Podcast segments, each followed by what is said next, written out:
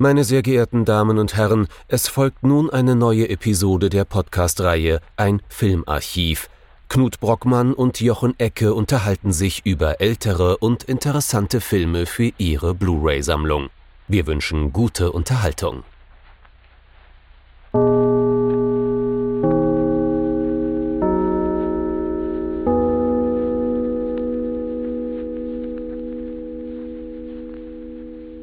Haben da einen ganz tollen Pudding für euch zubereitet, aber den will halt einfach keiner essen. Tolle Zitate. Aber erst einmal Salut Jochen. Salut Knut. Und hallo, liebe Zuhörerinnen und Zuhörer, zu einer neuen Folge von unserem Filmarchiv. Ich denke, dieser Satz ganz am Anfang hat uns schon ein wenig aus dem Konzept gebracht, zumindest unsere Hörer, und das ist doch durchaus eine Strategie von einem Film, den wir heute besprechen, nämlich uns irgendwie aus dem Konzept des Genres immer wieder herauszubringen. Mhm.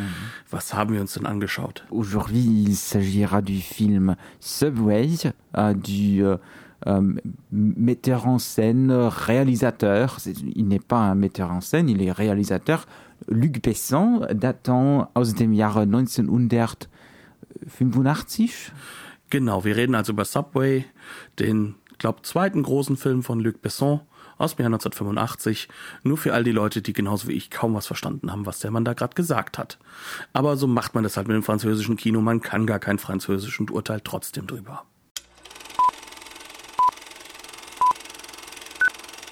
Subway von Luc Besson einem Regisseur, der durchaus zu einer gewissen Phase seines Lebens wütend mit dem heimischen Kino gewesen sein dürfte. Und das zeigt sich so ein wenig in diesem Film. Aber bevor wir darauf eingehen, warum, würde ich sagen, reden wir erstmal darüber, worum geht es in dem Film eigentlich, wenn überhaupt. Das wird heute besonders schwer. Es geht um Menschen, die im Untergrund leben, um genau zu sein in der Pariser Metro. Und in diese Welt werden wir eingeführt durch zwei Figuren. Zuvorderst durch Fred, gespielt von Christopher Lambert oder eben wie er hier im Intro heißt, Christophe Lambert. Der spielt hier, ja, wie soll man das nennen? Ist das ein Kleinkrimineller? Man weiß es nicht so genau. Ein Berufsjugendlicher. Das ist der perfekte Ausdruck, glaube ich. Ja. ein, einen Berufsjugendlichen, äh, der versucht, eine reiche junge Ehefrau zu erpressen, weil er ihr Dokumente geklaut hat aus dem Safe während einer Party, zu der ihn diese junge Frau eingeladen hatte. Und man trifft sich eben in der, in der Subway äh, zum Austausch, aber es scheint sich dann auch sowas wie so eine Liebesgeschichte anzubahnen. Das wäre Strang 1. Fred, also Christophe Lambert, scheint gar nicht in diesen Untergrund zu gehören. Der kommt da also einfach an und mit ihm lernen wir so die ganzen anderen Gestalten kennen, die dort leben, ne? die also scheinbar gar nicht an die Oberfläche gehen. Äh, und wir kriegen dann so nur so eine Netzwerkgeschichte erzählt über lauter kuriose Gestalten. Da sind zum einen die Damen und Herren Les Flics, die, die Polizisten, die da unten arbeiten, angeführt von einem Kommissar Jesper, gespielt von Michel Galabru. Den kann man sich so vorstellen wie so eine Gaston-Comicfigur in, in Gestalt, aber in Gestalt eigentlich von so einem Jean-Pierre Melville-Flick äh, mit, äh, mit Trenchcoat und allem drum und dran. Der jagt zusammen mit seinen Polizisten die, äh, diese Untergrundgestalten. Da sie aber alle Idioten sind, klappt das natürlich nie. Und unter diesen Untergrundgestalten haben wir dann zum Beispiel den Rollschuhfahrer, gespielt von Jean-Hugues Anglade. Der fährt halt Rollschuh und klaut jungen Frauen die Tasche ne? und plant so eine große Nummer. Wen haben wir noch? Äh, wir haben einen Blumenverkäufer, gespielt von Richard Boranger, der sich allerdings auch so ein bisschen als Spitzel verdingt für die Polizei. Äh, wir haben Batman und Robin, äh, Batman et Robin, ähm, zwei Polizisten, die noch viel größere Idioten als ihr Chef sind. Ähm, die übrigens nicht nur Batman und Robin heißen, mhm. sondern du hast mir jetzt erklärt, so im Französischen, dieses äh, Batman, das kann halt auch für einen indischen Background stehen. Zum Beispiel, das, ja. also, also, und der äh, Schauspieler hat, glaube ich, auch, der hat definitiv so einen Migrationshintergrund, ne? Mhm. das sieht man ihm an.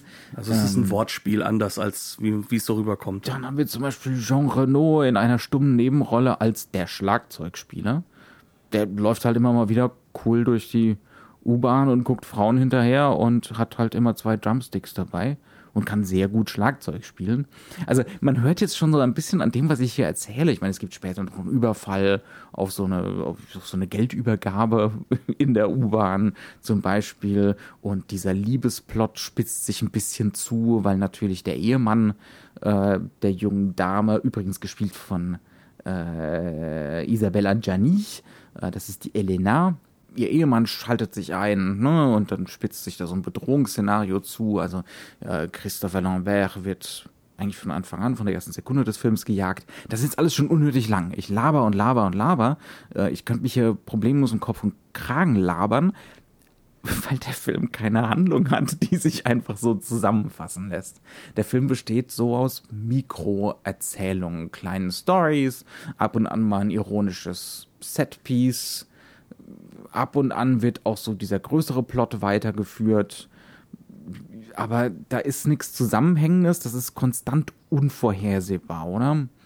Es ist vor allem so aufgebaut, dass das so dieses narrative Grundkonzept, dass man so eine leichte Zopfstruktur hat. Das heißt also, wenn mhm. man, wenn man so ein Handlungselement hat, was eingeführt werden soll, dann wird das schon vorher irgendwo angedeutet und dann wird das schon in die vorherige mhm. Szenerie mit eingebaut oder in die vorvorherige.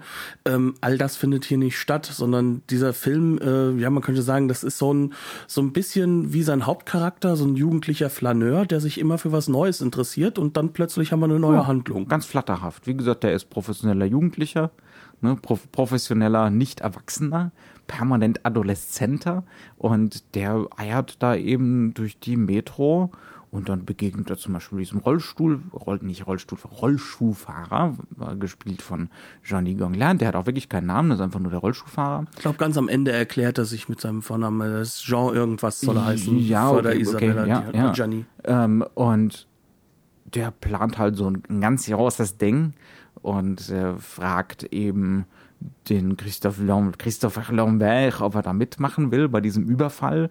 Und der Überfall findet dann auch irgendwann später statt. Ne? Also ein kleines bisschen Zopf findet da schon statt aber halt in anderer Konstellation und so ein bisschen überraschend und dann ist es aber auch noch 30 Sekunden wieder vorbei irgendwie.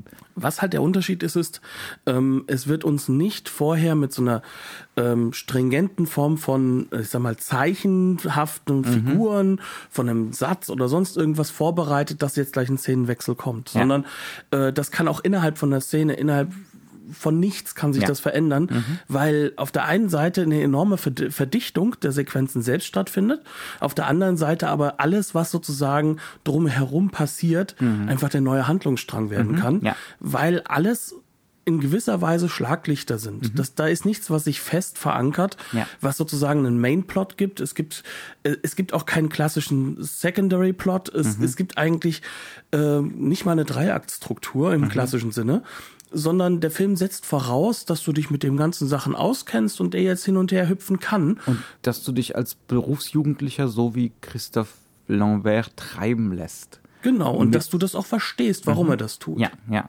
Ähm, das heißt also, wir haben hier eigentlich eine Reihe von extrem individualisierten Figuren, die immer so vor sich hin werkeln für sich, die begegnen sich ab und an mal, aber die wollen gar keine größeren Bindungen eingehen und erst recht nicht gemeinsam an einem Handlungsstrang ziehen. Und das führt dann so dazu, dass man nach und nach merkt, die einzige Logik, der man hier folgen kann, ist anything goes.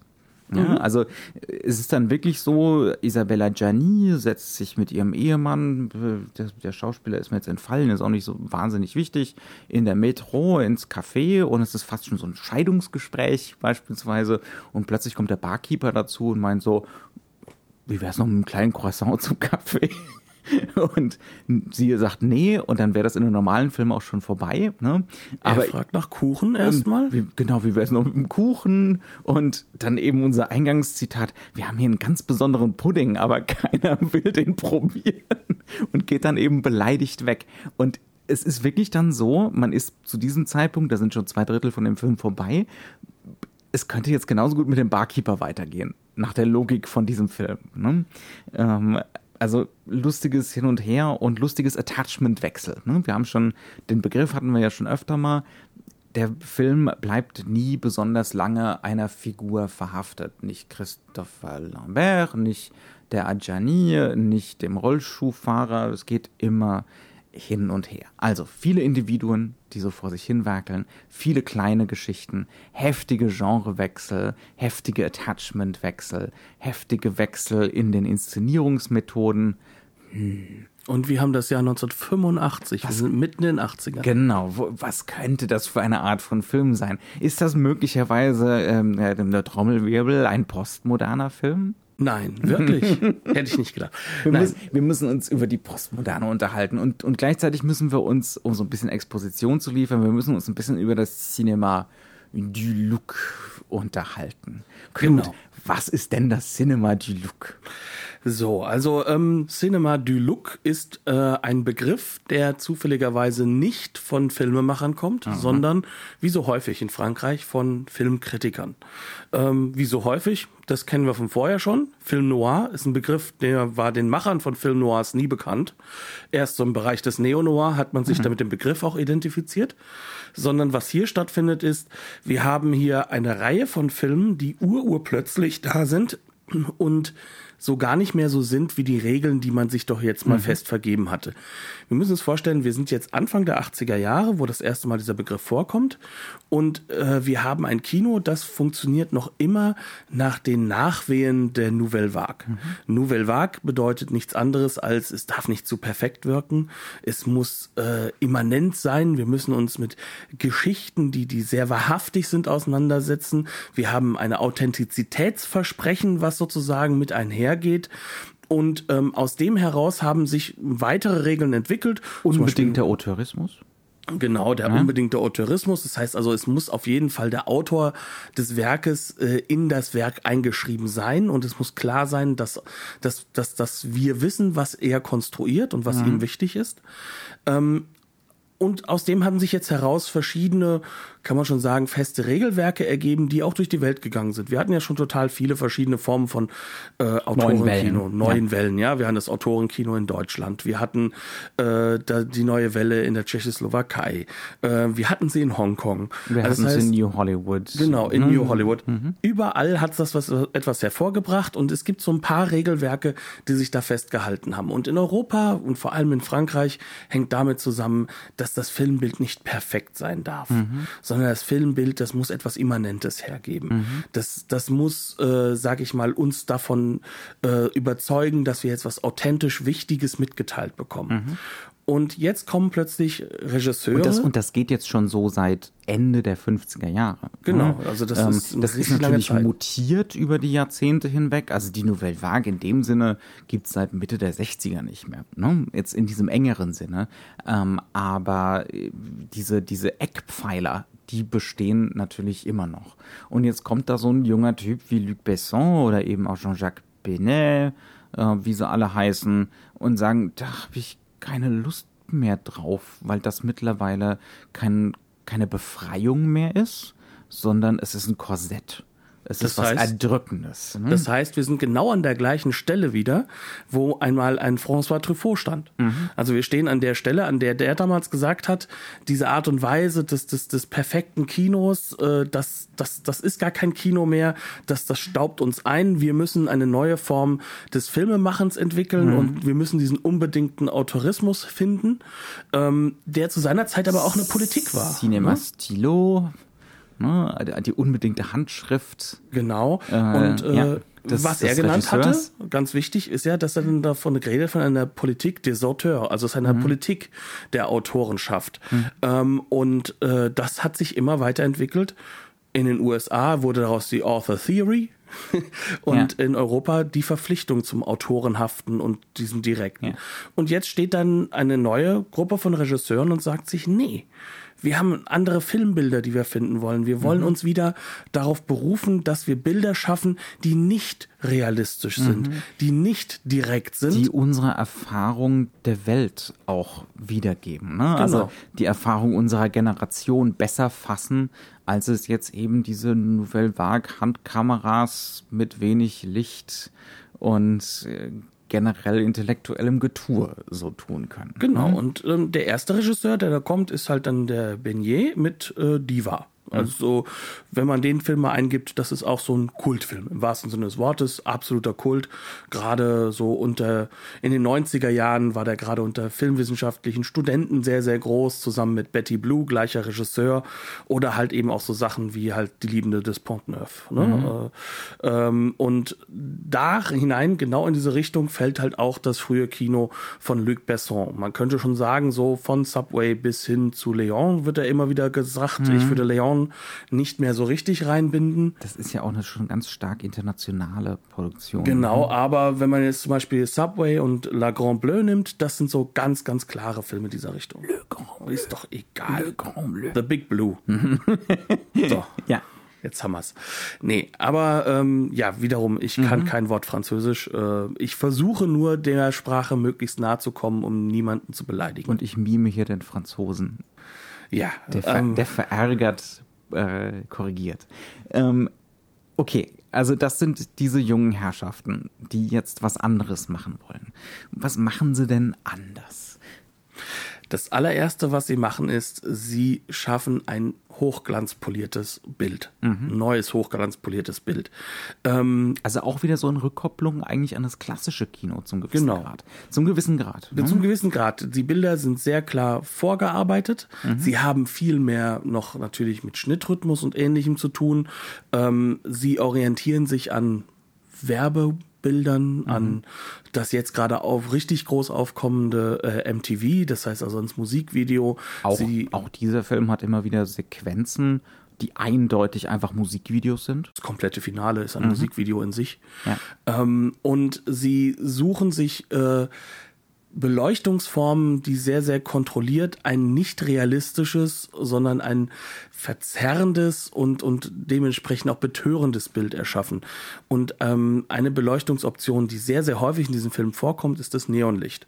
Ähm, was bedeutet, dass man insgesamt mit kaltem Licht, also sehr blauem Licht arbeitet und das dann halt eben mit Farbklecksen noch versieht, die dann auch wiederum einen sehr, sehr eigenen Look ergeben der zutiefst 80er ist, wenn man so schön sagen darf, der aber natürlich sich total abhebt von diesem ähm, Realismusversprechen, was äh, im Kino in Europa natürlich vorherrschend ist. Jetzt ist es natürlich so, Postmoderne heißt nicht ohne Grund Postmoderne, weil in der Postmoderne, wir reden natürlich noch ein bisschen mehr über diesen Themenkomplex, ne? wir sind jetzt, wir kratzen hier gerade nur an der Oberfläche, aber Postmoderne heißt ja auch deswegen Postmoderne, weil da Moderne drin steckt. Ne? Also das Modernistische ist hier noch nicht tot, das ist durchaus noch vorhanden.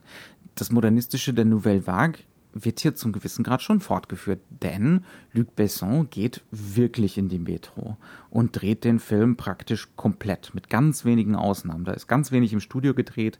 Der Hauptteil hiervon wurde wirklich im Untergrund in den Bahnhöfen und wenn es dann noch tiefer geht, dann noch tiefer gehend gedreht. Ne? Ähm, aber er will uns diese Räume neu erleben lassen. Das ist ein ganz zentrales Mittel. Ähm, Alltagswelten, auch solche Transitwelten, das sind ja so durch, Durchgangszonen, äh, da wo der durchschnittliche Kinozuschauer aus Paris immer nur ganz kurz ist, Um zum Beispiel zum Kino zu fahren. um zum Beispiel zum Kino zu fahren, von Punkt A nach Punkt B. Klassische Nichtorte. Ne? Ähm, und die will er jetzt zu Lebenswelten eigentlich machen. Und da will er uns zeigen, wie man die neu und anders und aufregend sehen kann mit seinen Mitteln. Das macht er zum Beispiel, indem der Film so einen ganz dezidierten Maschinenblick hat. Der hat einen Kamerablick. Es geht fast nie darum, menschliche Wahrnehmung zu reproduzieren, ne, sondern es geht darum, diese Orte zu verformen, zum Beispiel mit einem Weitwinkel, zum Beispiel mit einer langen Brennweite. Ne, dann nimmt man eine lange Brennweite und stellt die Kamera zum Beispiel direkt an so ein Oder eine Geländer. relativ kurze sogar. Ja, mhm. Also der Faktor ist, es gibt keine mittlere Brennweite. Ja, das genau. ist das es gibt nur. Extreme. Ne? Ja. Es gibt immer diese, äh, entweder die lange oder die kurze. Und dann hat man fast schon so Noir-Kompositionen, wo zum Beispiel so ein Geländer dann direkt von der Linse so wegstrebt, sich extrem verschlankt nach hinten. Kein menschliches Auge könnte diesen Blick reproduzieren. Und plötzlich wird dadurch die U-Bahn was ganz anderes, wird dieser Raum was Neues, was neu erfahrbares. Ähm, oder zum Beispiel, es wird in dem Film relativ oft telefoniert und das sind noch diese wunderbaren 70er Jahre Kapseln, Mhm. Ne, diese Halbtelefonzellen, die so kapselartig und rund sind. Und wenn man das zum Beispiel mit so einem, äh, mit so einer langen Brennweite kombiniert und selektivem Fokus, so dass diese Formen nach hinten hin, diese Kapseln nach hinten hin, so abstrakte Kunst werden im Prinzip, was sie ja schon immer sein sollten. Ne? Mhm. Ähm, also so war das ja eigentlich gedacht. Ähm, also es geht darum, diese Orte erfahrbar machen und auch teilweise Einstellungen finden, wo der Ort der Protagonist ist. Ne? Also wo plötzlich die Räumlichkeit ähm, in den Vordergrund tritt. Es geht plötzlich gar nicht mehr um Handlungen, zumindest sekundenweise, ne? mal für zehn Sekunden, während Christopher Lambert da irgendeine Leiter runtersteigt ist zum Beispiel die Einstellung definitiv nicht auf ihn eingespannt, sondern auf so einer super totalen und auf die Raumlinien, so dass da alles stürzt und fällt und die Betonflächen ergeben nur so grafische Flächen wie so ein Gemälde. Ne? Plus halt einfach diese spotartigen äh, Lichtsetzungen, mhm. die alle Neonlichtsetzungen ja. sind. Das heißt also, die Spots werden ganz klar abgetrennt. Ja. Das heißt viel, viel stärker noch, als im klassischen Kino der Fall ist. Mhm. Das heißt, diese Räume werden komplett kann man schon sagen, abstrahiert mhm. und gleichzeitig zu, man, ich würde jetzt sagen, fast schon Märchenwelten gebaut. Und zwar ja. nicht, indem sie Märchenwelten sind, sondern indem halt eben gerade die Hauptfigur, äh, Fred, äh, immer wieder diesen Gestus einnimmt mhm. äh, von jemandem, der in so einer Art äh, eigener Welt unterwegs ja. ist, die er sich auch konstruiert. Ja, ja. Und, und er ist sozusagen nicht unser Point of View, mhm. sondern er ist unser man könnte schon fast sagen, also erst die Folie, anhand der wir uns mit unserem Blick führen sollen. Genau, wir sollen adoleszent erleben. Wir sollen so ästhetizistisch erleben. Also, nee, das ist jetzt nicht immer nur ein Transitort. Guck dir mal den Ort mal richtig an. Schau dich mal hier richtig um. Genieß mal den Raum. Ähm, und ich würde sagen, in, in vielen Momenten guckt hier zum Beispiel Wonka Way oh ja. sehr, sehr gut zu. Also hier sind ganz viele, ich habe Subway jetzt ewig nicht mehr gesehen, aber hier sind ganz viele Einstellungen, gerade wenn so auf Rolltreppen gefahren wird und so. Das erinnert mich irrsinnig an sowas wie Chunking Express oder so. Ja? So gerade Chunking Express, also so ein Film, der versucht, das, das, das, ähm, die Stadt, sage ich mal, als wirklich als etwas was etwas zu fassen, was in sich schon auch mhm. wiederum einen Charakter ergibt. Ja, was auch so ein ähm, Abenteuerspielplatz ist. Genau. Ne, sowas, äh, wo man wieder Kind geworden oder wieder Jugendlicher geworden, völlig unbeschwert durchtollen kann. Mhm. Ne? Wobei natürlich bei Wonka Wai äh, ist natürlich dann ein großer Unterschied in der Hinsicht, warum? Es ist, es ist ein notwendiger Regress. Ne? Mhm. Hier dagegen ist es ja eher so eine Beobachtung, könnte ich sagen, für ähm, so eine entstehende Welt der neuen Subkulturen. Ne? Also in der Hinsicht unterscheiden sie sich schon, aber die Methoden sind enorm ähnlich. Mhm. Und das Interessante ist, wenn man jetzt gesagt hat, er hebt sich ja mit seinem Cinema Deluxe unglaublich ab, also ungewollten Cinema Deluxe. Ne? Das mhm. ist etwas, was wahrscheinlich sowohl Besson als auch Benier als auch das die anderen natürlich eigentlich, abgelehnt haben. Eigentlich bösartig gemeint, dieses ja, Cinema Deluxe. Ne? Das ist die französische Variante von It's Style over Substance. Genau. Ja. Ne? Dass Stil aber Substanz sein kann äh, oder auch ein politisches Statement sein kann. Oder dieses Verächtliche, das ist ja nur Werbeästhetik. Genau. Das ist ja alles nur Oberfläche. Und auch diese Idee von, das ist ja alles nur Oberfläche, die findet sich ja auch zum Beispiel in der wissenschaftlichen Handl äh, Haltung zu mhm. dem Film hier immer wieder. Da können wir gleich noch drüber sprechen, denke ich. Ähm, aber wenn wir wieder mal zurückkommen von Wong Kar Wai mhm. hin zurück äh, zu Luc Besson in dem Jahr 1985, mhm. dann haben wir es hier schon mit etwas zu tun, was definitiv mit Oberflächen arbeitet. Ja. Ne? Und das ist halt eben so der Punkt, der vielleicht ganz zentral ist. Und äh, ich glaube, da ist es vielleicht für uns auch ganz wichtig, dass wir einfach mal anfangen zu verstehen für uns, wie hat es sich denn 1985 gelebt. Mhm. Ähm, ich war zu diesem Zeitpunkt ähm, gerade am Anfang des Teenagertums, das heißt also noch gar nicht so weit, dass ich jetzt diesen Film da irgendwie irgendwo verstehen würde. Also ich war acht, neun Jahre irgendwo, ne? Dann also ähm, noch eigentlich geraume Zeit entfernt. Ja, vom gut, ja, Teenager. Teenager ist, äh, ist 13, ja, ich weiß. Ähm, aber gut, also ich bin auf jeden Fall noch Kind in, diesem, in dieser Zeit. Aber was schon durchaus auffällig ist, ist natürlich, wir haben es jetzt hier mit einer Phase zu tun.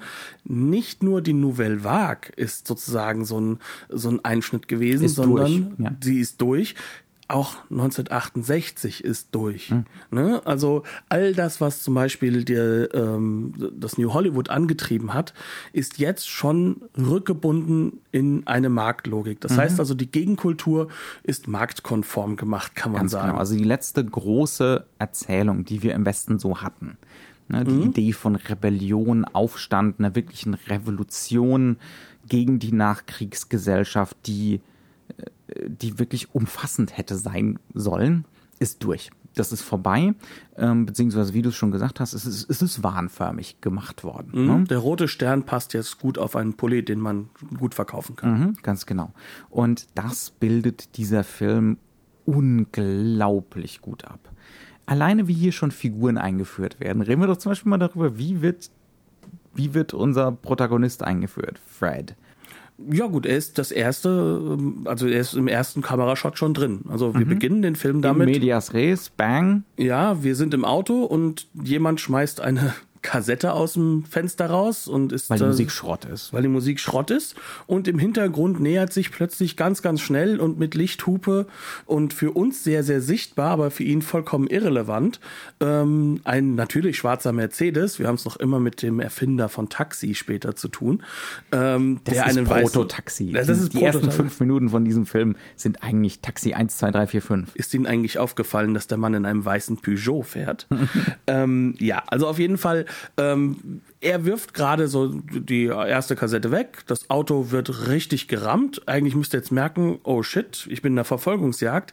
Ist er aber nicht, weil er hat noch immer keine Kassette gefunden.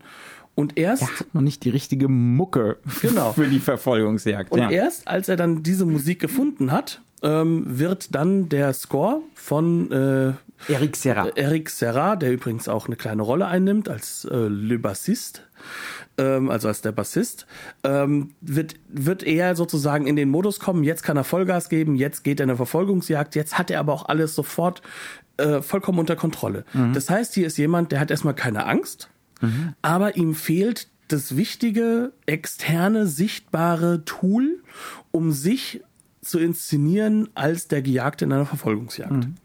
Und genau das ist das, was diese Figur macht. Er inszeniert sich auch. Er hat Spaß daran. Er identifiziert sich dadurch, dass er jetzt der Verfolgte ist. Aber er kann es nur machen, weil er die Musik hat. Und nachdem dann die Musik irgendwann, und das wird wirklich wunderbar auch gezeigt äh, daran, dass wir plötzlich eine Simulation von Bandsalat bekommen, kennen die jüngeren Zuhörer vielleicht gar nicht mehr, ähm, dass wir dann bemerken, okay, die Musik ist weg, also muss die Verfolgungsjagd jetzt enden. Und das ist auch der Cue, warum sie endet.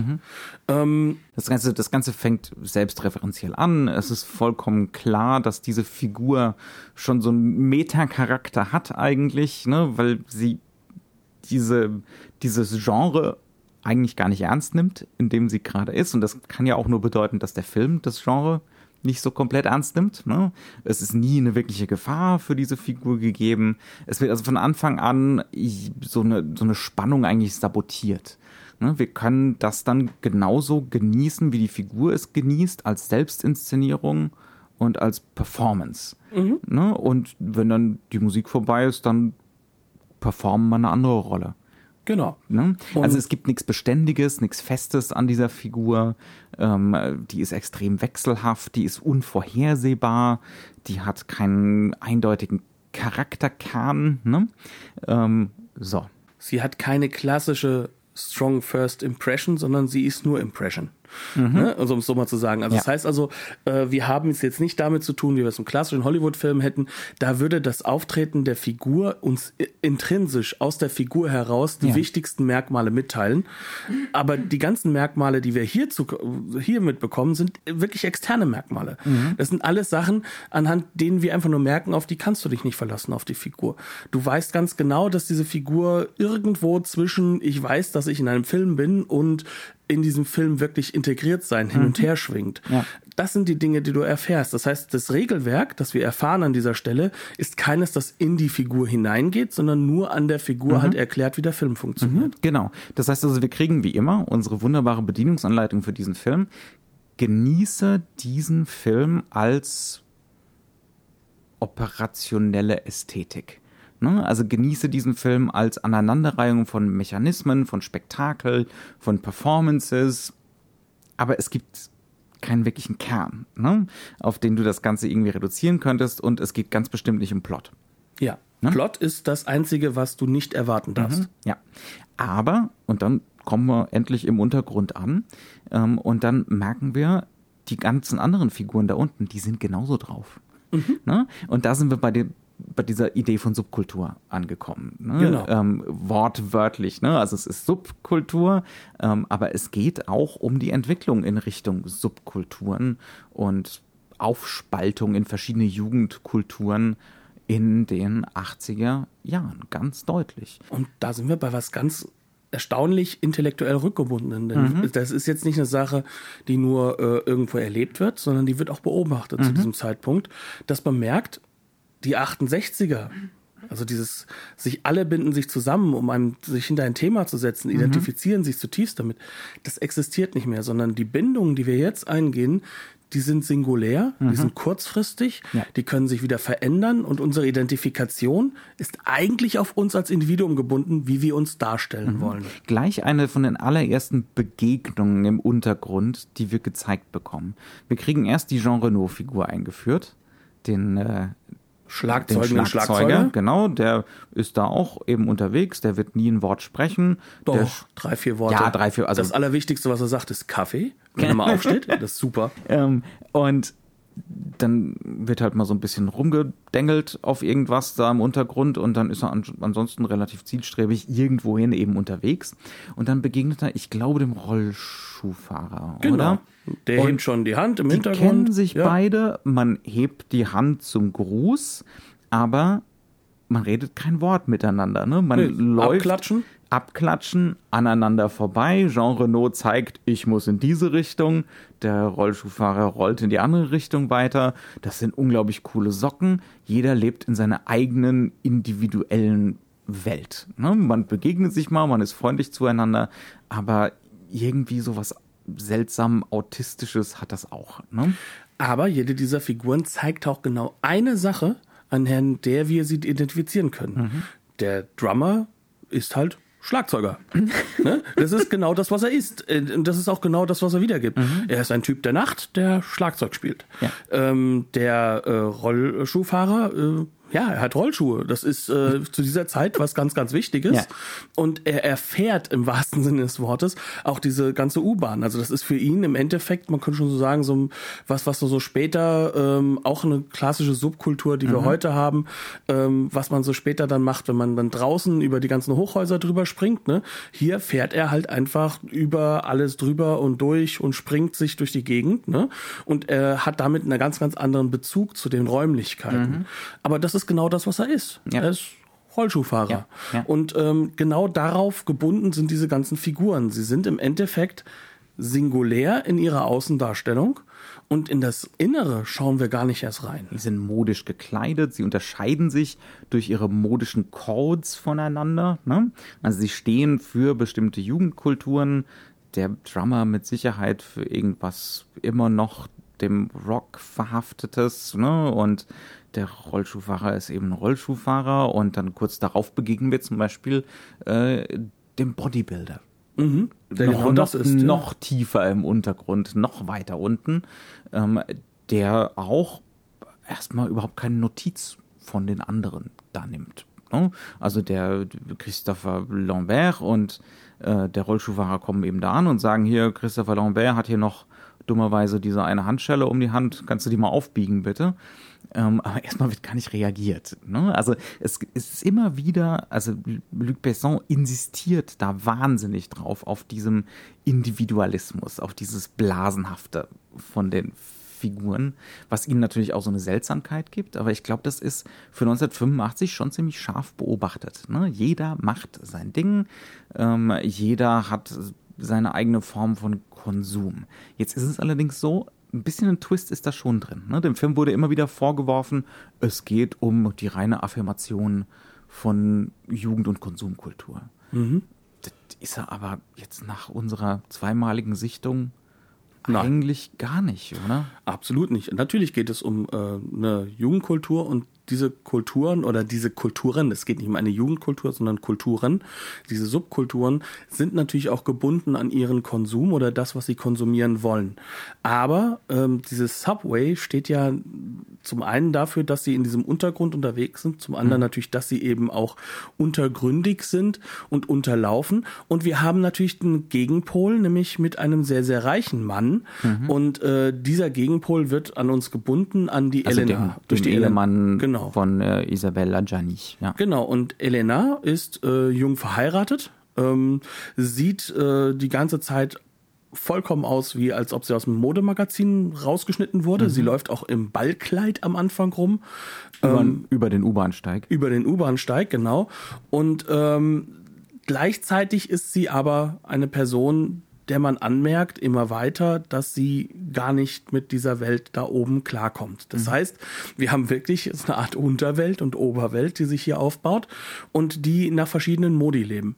Und dieser Modus, ähm, dass man sozusagen äh, eine Rolle zu spielen hat, eine gewisse Rolle zu spielen hat, vor allem in der bourgeoisen Umgebung, in der äh, der der Das ist dann die Luc Besson-Version von, von so einem Claude Chabrol-Film. Ne? Genau. ähm, diese Rollen sind vorgegeben und aus denen kannst du und darfst du nicht ausbrechen. Darunter leidet sie. Und im Endeffekt hat äh, Fred ihr eine Möglichkeit oder einen Raum eröffnet, ähm, wo es anders sein Wortwörtlich könnte. einen Raum. Ne? Ja, genau, wortwörtlich ein Raum, wo sich das ändern könnte. Und das ist durchaus, wenn nicht ein politisches Statement, dann doch eine Beobachtung, dass sie zwar nicht aus einem Rollenmodell rauskommt, aber sie möchte sich individuell ihre eigene Rolle erarbeiten, Ja, ja. die sie haben möchte. Und ich würde auch nicht sagen, dass das die große interpretatorische Linie des Films ist oder so. Nein. Aber der Film macht diesen, dieses Angebot. Das ist eines von vielen Angeboten, das er uns so macht. Aber er hat ein Bewusstsein dafür. Er hat ein politisches Bewusstsein. Und hier ist wenig bis, also was man vielleicht affirmativ sehen könnte als auf, äh, auf Konsumkultur ist zum Beispiel die Klamotten von Isabella Gianni. Weil zum Beispiel auch ihre Befreiung wird ja inszeniert aus, ich schlüpfe jetzt hier aus den Dior-Klamotten und jetzt sehe ich halt aus wie Nena. genau. ähm, ne? Oder, also, und das hat schon was Affirmatives, aber das ist in etwa so affirmativ von Konsum wie 50er Jahre Hollywood Edith Head Ausstattung. Ne? Genau. Ähm, also, das ist kein wirklich, nicht wirklich was Neues, finde ich. Nee, ganz und gar nicht. Und was wichtig ist, ist halt einfach, was man affirmativ nennen könnte, ist natürlich der Versuch, sich so ein bisschen auszubrechen. Ähm, das ist dann vielleicht die Band, die da gegründet Mhm. wird. Ne? Also, dass die 80er Jahre natürlich ganz, ganz glasklar auch über Musikkonsum geprägt ist. Ja. Ne? Ähm, in einer anderen Form, in einer, auch einer radikalen Abkehr mit dem Pop von dem, Mhm. was halt eben gerade in den 70er Jahren gewesen ist. Ähm, das, das wissen wir ja auch. Mhm. Und genau das findet hier auch irgendwo statt, dass sich hier aus diesen wahrsten Sinne des Wortes ähm, Individualisten eine Band formt, aber auch nur um die Musik zu spielen. Mhm. Ja. Ne? Und ähm, Nicht etwa, um enge Freundschaften zu schließen. Ganz und gar so. nicht. Ja. Und, und da kann man dann das vielleicht dieses Konsumartige auch nochmal dran festmachen, Mhm. dass, dass das natürlich nicht negativ, sondern nur positiv belegt ist. Ja, ja, natürlich, ja. Ähm, um genau zu sein, es gibt ja immer wieder diese Videoclip-Sequenzen. Ja? Und daran kann man mit Sicherheit was Postmodernes festmachen, weil Luc Besson dann umschaltet im Inszenierungsmodus, ganz konkret Musikvideos inszeniert. Plötzlich sind da Zeitlupen beispielsweise. Plötzlich sind da lange Tracking-Shots an Figuren vorbei. Die Montagesequenzen werden total ausgestellt plötzlich als Montagesequenzen. Genau. Und er fängt dann da auch an, gerade bei einem, nicht, nicht diese allerletzte Sequenz, sondern die, wo die Band mit dem neuen Sänger zum ersten Mal spielt. Also es kommt ein neuer Sänger dazu und das ist ein berührendes, authentisches Lied Natürlich. ne, was da gesungen wird. Da reicht Eric Serra, der Musikkomponist des Films, dem Sänger den Text und der singt das und der Sänger fängt an zu weinen dabei. Und das ist auch so inszeniert und das ist auch ein schönes Lied. Ne? Ähm, also plötzlich bricht da so eine Authentizität sich Bahn, die völlig ungewohnt ist, weil der Film die ganze Zeit einen doppelten Boden hatte. Die ganze Zeit ironisch gebrochen war, die ganze Zeit selbstreflexiv war. Und dann ist es auch wieder vorbei. Ne? Vor allem aber schon während des Lieds. Ne? Mhm. Weil dann plötzlich sind, sind wir nämlich dann doch in diesem Musikvideomodus mhm. und wir sehen die leidend da schlafende, zu Hause schlafende, hindrapiert. äh, hindrapierte Elena und urplötzlich äh, steht halt neben ihr Fred und setzt sich dazu und guckt sie verliebt an. Mhm. Das heißt also auch diese Überhöhungsmechanik, mhm. die ja in diesem Charakter angelegt ja. ist, weil er sich ja wie nichts plötzlich zutiefst in sie verliebt hat. Ne? Mhm. Also auch das ist ja dieses, dieses ja. ewig äh, Jugendliche. Ne? Mhm. Ähm, das wird dann nochmal ausgestellt ja. und da, da ist halt auch wieder so ein Punkt. Ab dem Moment macht der Film aber auch klar, wir befinden uns jetzt nicht unbedingt in diesem Realismusmodus, mhm. sondern das Ganze ist auch gleichzeitig ein Musikvideo. Mhm. Ne? Das heißt also, das ist so eine andere postmoderne Dimension da dran, ne? Mhm. dass der Film haupt ganz, ganz oft eben nicht auf eine Realität verweisen will, manchmal schon. Der ist mit gutem Grund wirklich vor Ort gedreht, ne? wir mhm. haben es schon gesagt. Sondern, und er stellt auch den Autoren aus. Mhm. Auch das ist klar. Es ist der Blick von Luc auch, Bessons Kamera ja. und nicht von irgendeinem Charakter, der ja. hier stattfindet. Auch das ist so, eine, so ein modernistischer Faktor an der ganzen mhm. Sache. Aber der ganz große postmoderne Faktor ist natürlich dieses dass der Film hauptsächlich mal auf andere Filme und auf andere Ästhetiken verweist. Ne? Diese, diese Zeichenhaftigkeit, über die du gerne sprechen wolltest im Vorgespräch. Nein, ich wollte nur anhand dieser erklären, dass wir erstmal so einen gewissen Grundbegriff davon kriegen. Wir reden die ganze Zeit ja schon von Postmoderne. Mhm. Ähm, ich denke aber, ähm, wir können nicht we, voraussetzen. In other words, we suck at exposition. Ja. ähm, wir, wir, wir sollten nur vielleicht auch mal ein bisschen klar machen, ähm, wovon wir da eigentlich reden, weil Postmoderne ist so ein Begriff, der der, der, so gerne mal so alles und überall und alles das heißt und nichts alles ist. Und nichts. Ja. Also, wie du es am Anfang ja gesagt hattest, ist ja erstmal der postmoderne Begriff einer, der zutiefst an die Moderne gebunden ist. Mhm. Das, es gibt ja auch äh, viele äh, Linien, die auch behaupten, dass die Postmoderne eigentlich nichts anderes ist als eine Variante von Avantgarde innerhalb der Moderne. Die Moderne weint, die Postmoderne lacht, ansonsten ist es dasselbe. Genau, und der Witz an der Sache ist, das stimmt ja gar nicht. Mhm. Und beziehungsweise das kann man so einfach sich nicht machen. Mhm. Und ähm, ich hatte halt einfach nur vorgeschlagen, dass wir mal so zwei Linien, so ein bisschen zwei Blicke darauf werfen, nämlich, dass man den Blick auf der einen Seite hat, auf das Ganze als, ähm, als, als Geschichte oder mhm. als das Ende einer großen Geschichte. Ähm, Lyotard kann man mhm. da nennen, als, als Autor. Haben Sie schon so ein bisschen Denker. angedeutet. Genau. Ne? Es gibt keine große, umfassende Geschichte mehr, die einem alles erklären würde. Ne? Es gibt keine Gegenkultur mehr, es gibt keine 68er mehr, es gibt erst recht keinen Kommunismus mehr, ähm, es gibt erst recht keine Religion, die einem die Welt erklären würde. Es gibt nur noch jeder erzählt hat seine eigene Geschichte und wenn er keinen Spaß mehr an der einen Geschichte hat, dann erzählen wir jetzt halt eine andere. Ne? Das ist übrigens nicht positiv gemeint bei mhm. Lyotard. Das muss man ja, halt auch sagen. Ne? So das, ist, ähm, das, ist, äh, das ist, das ist einfach nur eine Abgesang, eine Beobachtung ja. und ein Abgesang, die, mhm. die, durchaus mit Kritik an der aktuellen Gesellschaft halt auch gesehen wird. Ja. Und eine andere Linie, und da kommen wir zu diesem Zeichenhaften, die ich halt gedacht hatte, die man auch vielleicht mit reinnehmen könnte, weil sie halt auch gerade in der Filmwissenschaft sehr, sehr wichtig wurde.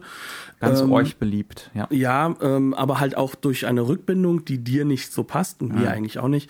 Das wäre halt Jean Baudrillard, der äh, eben hingegangen ist und sehr stark äh, sich auf die Linguistik beruft und mhm. damit eben auf das Thema des Zeichens, das halt also sozusagen alles, was wir irgendwo sehen oder was wir haben, ein Zeichen ist. Und es zwar ist die um, Idee, dass alles Sprache ist, auch Filmbildern. Genau, dass alles Film, äh, dass halt alles Sprache ist wobei Baudrillard sich auf Film ja gar nicht so groß bezieht, ja, mhm. sondern er sagt halt all die Zeichen, die wir in unserer Gesellschaft haben. Und das kann Mode sein, das kann eine Marke sein, das kann aber mhm. auch einfach nur sein, dass wir ähm, einen Stuhl als einen Stuhl wahrnehmen. Mhm. All das wird nicht mehr bezogen auf irgendetwas im Realen, also in einer Realität, sondern bezieht sich irgendwann auf Vorgänger dieses Zeichens und damit auf sich selbst. Und auf andere Zeichen. Und auf andere Zeichen, genau. Ne? Ein Stuhl ist ein Stuhl, weil es kein Tisch ist. Genau, und wir kommen dann an den Punkt, an dem wir sagen können, dass sozusagen alles eine konstruierte Welt ist für uns mhm. nur noch, dass wir nur noch eine Konstruktion wahrnehmen.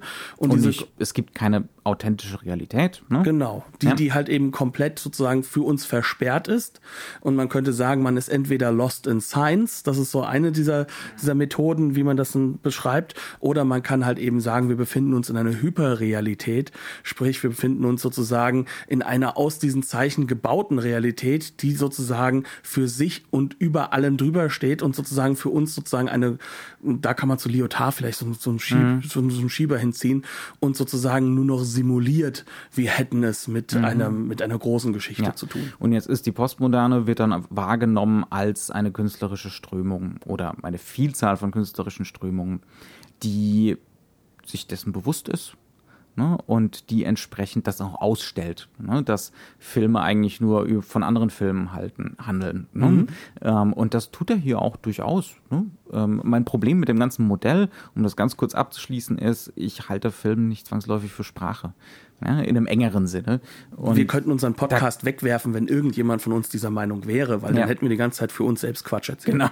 Ja. Ähm, also ist einfach für mich ganz, ganz problematisch, aber es ist schon richtig. Ne? Also wir haben jetzt zum Beispiel eine Szene, die ist mir so im Kopf hängen geblieben.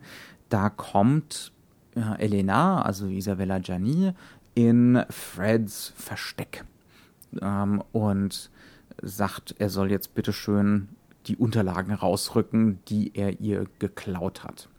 Und ähm, dann hält sie ihm eine Knarre vors Gesicht. Und äh, er reagierte aber gar nicht erst drauf. Ne?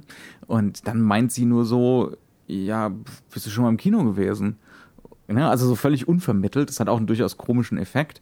Und er so, ja, ja, äh, ne? ich halte hier eine Knarre vor den Kopf. Also mal jetzt endlich mal, endlich mal in Hände hoch. ja, ganz genau. Ne? Ähm, das heißt also, man, man reagiert auf so eine Pistole mit Hände hoch nicht, weil das eine natürliche Reaktion ist, ne? sondern weil man es im Kino gesehen hat. Ja, und die Szene selber ist natürlich auch ein bisschen inszeniert mit Lamellenvorhang im Hintergrund und Gegenlicht und äh, Licht-Dunkel-Kontrasten. Das sieht halt so ein bisschen aus wie, was weiß ich, Frau ohne Gewissen von Billy Wilder genau. oder so. Die Gefahr ja? einer femme fatale ist nicht Die auszuschließen. Ganz genau. Ja, ja. Ähm, Aber natürlich muss sich das in der nächsten Szene nicht weiter so halten. Genau, also das, das, das kollabiert sofort wieder.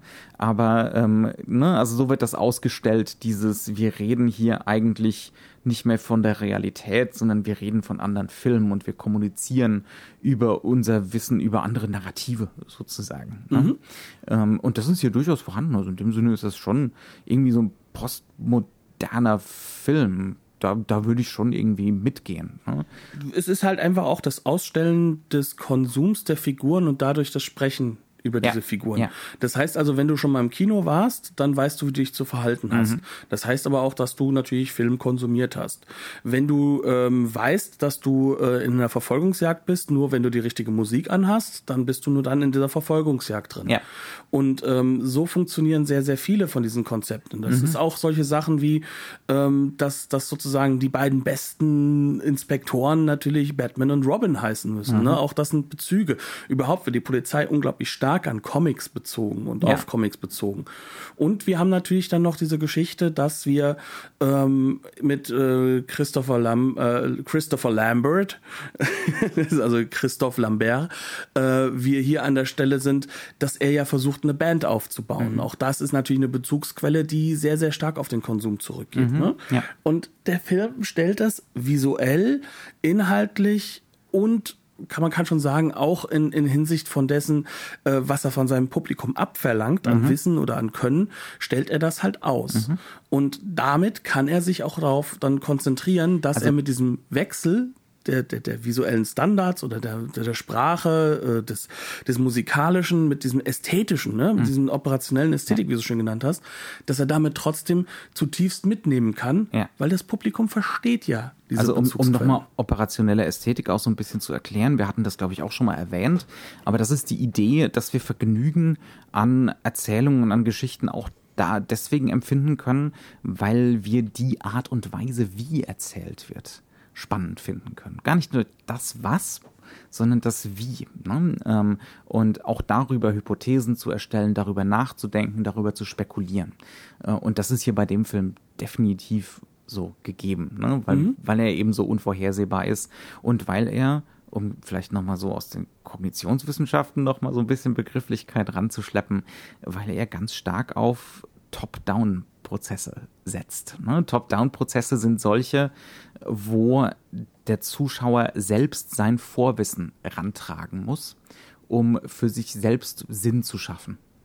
Ähm, andere, eine andere Möglichkeit wäre bottom-up zu erzählen, ne? also dass der Film selber dir genug gibt, um das alles zu konstruieren, um das alles konstruieren zu können. Aber äh, Subway will definitiv. Hast du schon mal Doctor Strange gelesen? Liest ein Polizist unten. Ähm, äh, hast du schon mal Gaston-Comics gelesen?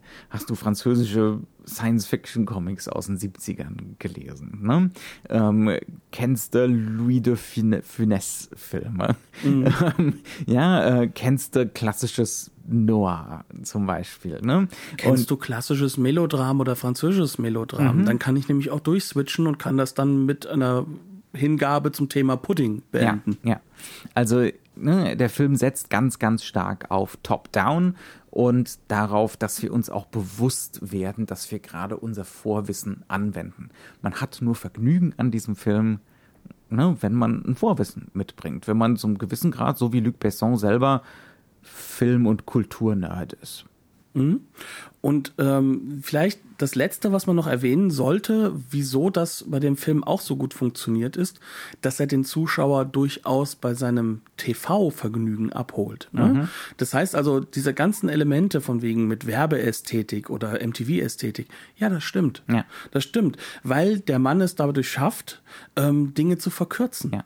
Ja? Also wir hatten so mehrere Szenen gehabt, wo sich äh, jemand hinstellt und fängt an zu reden und anstatt, dass er sich dann hinsetzt, sitzt er plötzlich schon. Das heißt mhm. also. Oder man, man sieht nur noch so die, wirklich die letzte Millisekunde vom Hinsetzen. Ne? Genau, das heißt also, wir haben hier eine Verkürzung, mhm. die aber auf der Dialogebene gar nicht stattfindet. Das ist natürlich etwas, was in der Werbung äh, mhm. unglaublich wichtig so ist. Ja, das ne? Diese Verknappung ist sehr, sehr ja. wichtig. Aber hier wird sie systematisch, systematisch eingebaut und ja. auch eingebaut und auch benutzt, um uns klar zu machen, wir sind hier im Schlaglichthaften. Mhm. Ne? Da fängt niemand an zu weinen, Jemand ist schon mitten im Wein, vom genau. Schnitt zu Schnitt. Genau. Das sind alles Dinge, das sind alles so Bildelemente, die können wir nur übernehmen, weil sie einen Referenzraum haben, mhm. weil sie uns an Dinge denken lassen, die wir schon von vorher kennen. Mhm. Wenn jemand am Boden liegt und es geht ihm schlecht und die Frau weint, ja. dann geht sofort an Casablanca, was weiß ich, alles für mhm. Filme, die ja. man da kennt. Man braucht halt den Aufbau nicht genau. mehr. Das bereitet natürlich beim Gucken, weil das auch mit einer wahnsinnigen Leichtigkeit inszeniert ist, mit einem Wahnsinnstalent, mit einer irren tollen Kamera, das bereitet ein ungeheures Vergnügen beim Gucken. Ja, also mhm. das ist ein Film, der definitiv nicht langweilig wird. Aber ist er vielleicht ein bisschen hohl? Ich würde behaupten, nein, weil das hängt nämlich jetzt, und das ist das Gemeine vielleicht dann halt auch für gerade die deutschen Filmkritiker, die in dem Film in der Luft zerrissen hatten, oder halt auch der ähm, internationalen, ich sag mal, Filmtheorie-Gemeinschaft. Mhm. Es hängt an dir. Es hängt an dir als Zuschauer. Und das ist eigentlich eine Methode, die durchaus ähm, dich sehr ernst nimmt. Mhm. Also das ist so wie die Frage, benötige ich, äh, um einen Film von David Lynch zu verstehen, benötige ich dafür heftige Konstruktionen von irgendwelchen Psychologen, die mir dann erklären, wie Lost Highway eigentlich aufgebaut ist, selbst wenn sie Slavoj Žižek heißen. Nein, ich brauche es nicht. Es geht um mich, wie ich das Werk für mich konstruiere. Mhm. Und das machten, das machen all diese Regisseure und David Lynch gehört auch in diesen ganzen postmodernen Rahmen natürlich ja, mit klar. hinein. Ja. Sie erwarten von dir, dass du dir den Film konstruierst und auch baust und dass du auch die Dinge, die du vielleicht jetzt denkst zu entdecken, mhm. die müssen gar nicht hinterlegt worden sein vom Regisseur, sondern das ist ein sehr, sehr klar auf dich ja auch als Individuum wiederum. Da sind wir wieder, ne?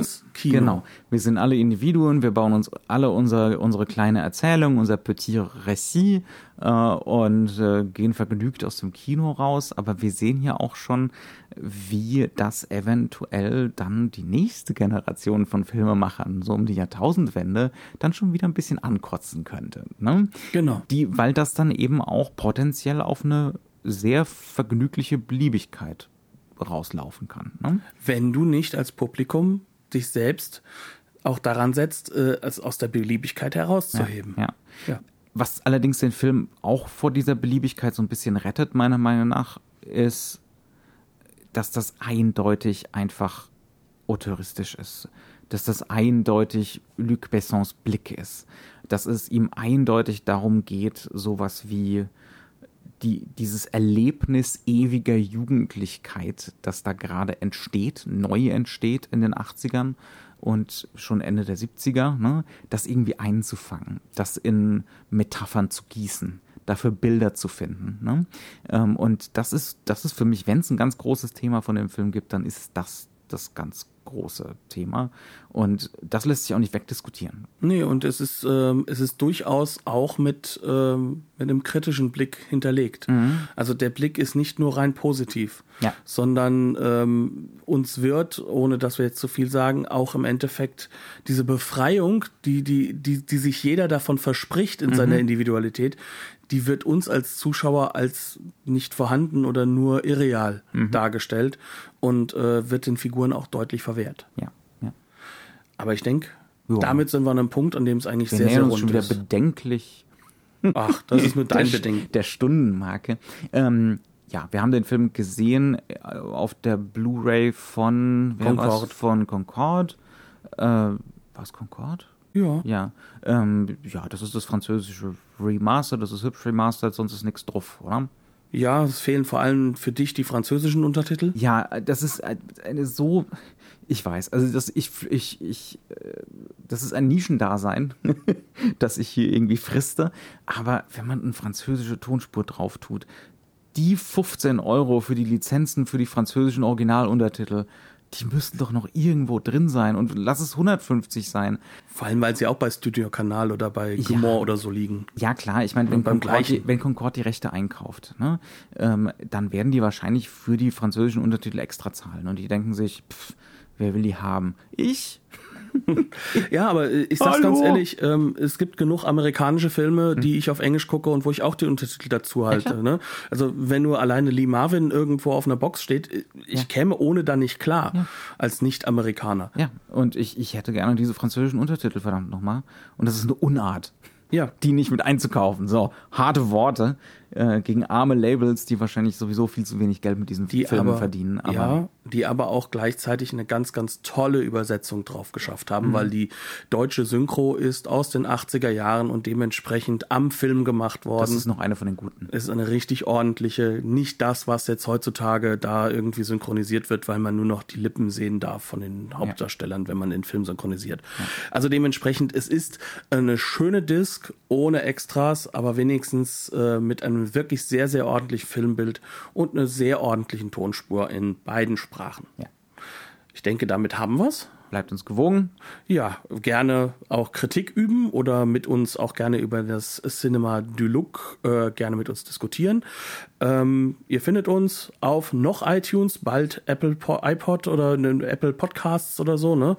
Ähm, Ihr findet uns bei allen anderen größeren Sachen oder halt auch auf unserer Homepage und äh, auf Facebook, Twitter könnt ihr uns auch gerne immer wieder äh, mit uns in Kontakt treten. Und deswegen würde ich sagen, bleiben wir bis zur nächsten Woche. Danke fürs Zuhören. Kommt doch wieder mal vorbei. Tschüss. Bis zum nächsten Mal.